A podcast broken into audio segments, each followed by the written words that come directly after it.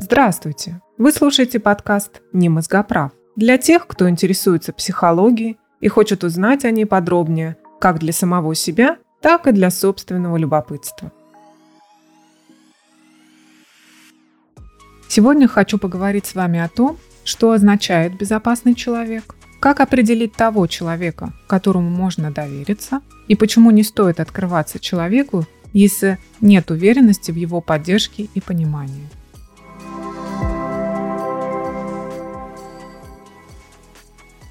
Что означает безопасный человек? Это такой человек, который поможет открыть и исцелить ваши душевные раны. Когда вы с таким человеком чувствуете, что ради выздоровления готовы пойти на риск и раскрыться ему. И это уже обычно означает, что вы готовы к сознательной работе над некоторыми из ваших проблем.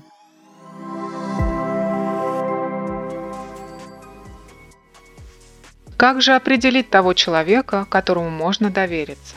Чтобы найти такого человека или специалиста-психолога, который принесет пользу, а не вред, определите для себя следующие параметры. Такой человек должен иметь соответствующую подготовку и опыт, не имеет права осуждать и давать советы. Такой человек искренне уважает вас как человека, не обещает быстрых ответов и решений ваших проблем. Должен вас слушать, обеспечивать безопасность, демонстрировать уважение, понимать и принимать ваши чувства.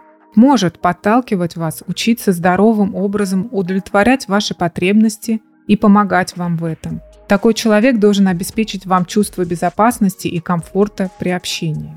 Не должен использовать вас для удовлетворения своих потребностей. Но это, к сожалению, бывает сложно определить. Иногда такие качества есть у вашего окружения, друзей или родственников. Но вы должны понимать, безопасно ли будет открыться другому.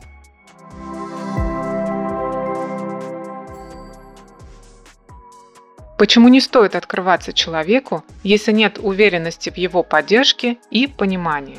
Окружающие или наши друзья не обязаны слушать нас с полным вниманием и часто не имеют опыта и знаний, которым, например, обладает психолог, чтобы помочь вам проработать конкретные вопросы и проблемы. Кроме того, они могут использовать вас для удовлетворения своих нужд, часто нездоровым образом. К примеру, направлять свою злость на вас.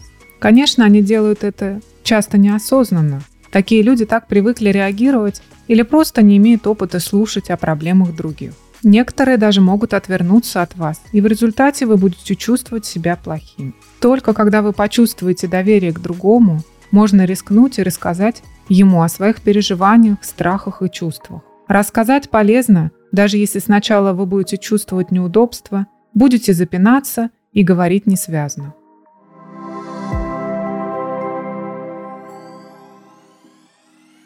Итак, сегодня мы поговорили о том, с помощью каких параметров можно найти для себя того безопасного человека, которому можно довериться и добиться значительных успехов в решении своих вопросов и проблем. Вероятно, потребуется некоторое время – чтобы поверить другому или поверить в психотерапию, и чтобы не бояться рискнуть и показать себя настоящего. Подписывайтесь на подкаст, делитесь им с друзьями, если хотите. Удачи и хорошего настроения!